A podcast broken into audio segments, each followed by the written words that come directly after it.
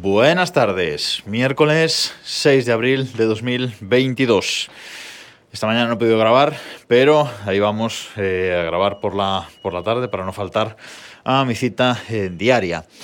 Bueno, está pegando el solecillo, parece que a partir de mañana ya va a empezar a llover, así que bueno, estoy intentando aprovechar esta tarde, después de trabajar, este pequeño solecillo.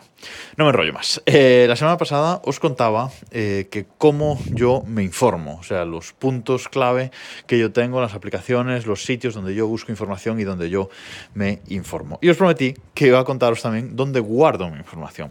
Y aunque ya os he ido contando pues, a lo largo de varios capítulos de este podcast, un poco aplicaciones y cosas que uso para, para guardar información, pues hoy quería dar eh, así un repasillo eh, general, ¿vale?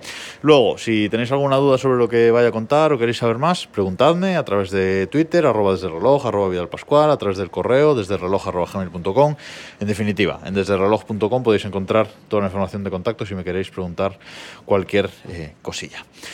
Bueno, empezamos por Evernote. Evernote os hablé hace unas semanas de esta aplicación que uso de, eh, digamos, sitio donde guardo toda mi eh, inteligencia, toda mi eh, información básica, ¿vale? Toda mi base de conocimiento. sobre todo, pues manuales que, que, hago yo, guías que me hago yo para, para, mí mismo, incluso algunos documentos, aunque no me gusta mucho meter ahí los documentos en sí. Y luego, pues, páginas web, textos y imágenes de páginas web que voy viendo por internet usando el web web clipper ese que, os hablé. Volveré sobre Evernote eh, en el futuro, ya lo sabéis porque estoy probando eh, alternativas. Ahí es, digamos, donde está la mayor parte de eh, la información, pues digamos, escrita y alguna imagen. Os conté también, cuando os hablé de Evernote, que también uso notas para guardar ahí información. Uso notas eh, porque no tengo muchas notas, no me gusta tener ahí un, gran catálogo de notas, pero sí cosas pequeñas hay que tener más a mano, porque abrir Evernote es un elefante y es eh, difícil eh, de abrirlo a veces para alguna cosa rápida. Entonces, notas de Apple lo uso, pues, por ejemplo, para tener una lista de ideas de regalos que hacerle a la familia. las medidas corporales para cuando compramos ropa. una lista de cosas que tengo que llevar al gimnasio cuando voy, porque muchas veces hay cosas que no llevo, aunque vaya tres o cuatro veces a la semana, sigue habiendo días que hay cosas que me olvido de llevar. Entonces, antes de salir de casa, miro esa lista y me aseguro de llevar todo lo eh, necesario. Y cosas así, notillas eh, rápidas. ¿Qué más uso? Raindrop.io. También os hablé en un capítulo pasado, os dejaré el enlace a ese programa en las notas de este episodio. Eh, Raindrop.io lo uso para guardar enlaces, enlaces de internet, para guardar favoritos. Eh, básicamente tengo un montón, los tengo bien categorizados cada uno en sus eh, carpetas y ahí tengo enlaces que me parecen útiles. ¿Por qué? Porque no me gusta usar los enlaces, los favoritos de los navegadores. No me gusta porque creo que es difícil ahí organizarlos, difícil buscar. En, en Raindrop.io es muy fácil buscar información eh, sobre los enlaces que, tenemos añadidos, organizarlos en carpetas, en hashtags, eh, etc. Dicho lo cual, sí que uso favoritos de Safari también, pero en favoritos de, Safari, que se sincronizan en el Mac, en el iPad, en el, iPhone, etc. En esos favoritos de Safari tengo como 10, una cosa así, no, no tengo más. Es decir, eh, hay enlaces a webs pues que uso a lo mejor todos los días, o eh, que me son útiles en ese acceso rápido, sobre todo desde el iPhone, para poder entrar ahí favoritos, pum pum, ¿vale? No tener que entrar a, Raindrop, etcétera. Raindrop es más, pues es una base de conocimiento y estos 10, 12 enlaces que tengo en Safari pues son para acceso rápido a, webs que utilizo todos o casi todos los días. Por ejemplo, la web de administración de, de Minas es uno de esos eh, enlaces, ¿vale? Porque tengáis un, un ejemplo. ¿Dónde guardo más información? En el email. Yo el email también lo tengo muy organizado por carpetas, por etiquetas y ciertas cosas eh, pues quedan ahí guardadas. Cierta información, evidentemente, eh, está ahí, de emails que, que me llegan, eh, etcétera, ¿vale? Intento ir sacando todo, pero hay cosas que eh, siguen ahí y haré un episodio centrado en, en, productividad y cómo uso yo el email, el calendario, los recordatorios, pero bueno, el email digamos que es otra zona donde guardar cosillas. Y luego, aparte de, todo esto, os contaba la semana pasada los puntos de donde yo saco la información. Bueno, pues a lo largo de, de que voy recopilando información, de que voy eh, leyendo, pues hay veces que no, no, hay tiempo, no estoy en la situación correcta para eh, guardar esa información eh, correctamente, la dejo para después.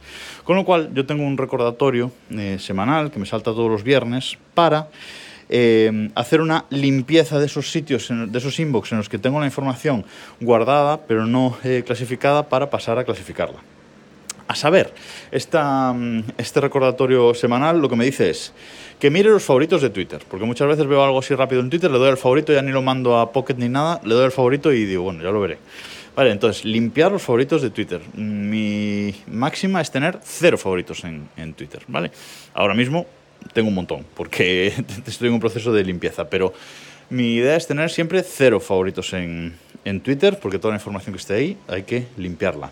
Mirar eh, mi, mi, aplicación de podcast, Overcast. Eh, mirar eh, archivos, digo, podcast que ya he escuchado y que no he borrado porque el podcaster ha hablado de algo concreto o en la lista de enlaces de ese episodio hay algo concreto que me interesa. Entonces tengo que ir ahí ver los episodios escuchados y mm, borrarlos, pero sacando esa información de esos enlaces.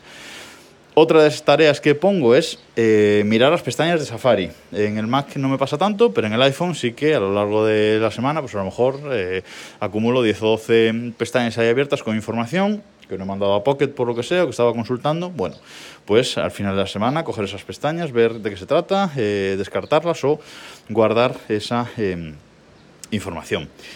Y Pocket pues eh, básicamente todo lo que voy mandando a, Pocket, que es ese cajón desastre, pues o leerlo, o limpiarlo, organizar esa información que voy eh, metiendo ahí. Pocket tampoco lo tengo totalmente limpio ahora mismo, pero también estoy en ese eh, proceso. Y luego en cuanto a archivos, en sí mismo, yo como sabéis tengo tengo minas de Synology, así que todo lo multimedia va a SNAS, está organizado para poder verlo a través de Plex, etcétera todo lo multimedia, como digo, que por cierto, Plex ha presentado una función eh, muy interesante de la que estaba a punto de hablar hoy, pero bueno, creo que lo vamos a dejar eh, para la semana que, viene o incluso este, este viernes. Bueno, que me lío.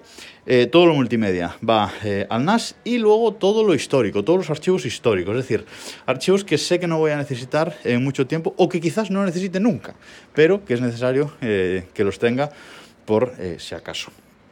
Y finalmente el resto de archivos, archivos del día a día, digamos, entre comillas, van a iCloud Drive.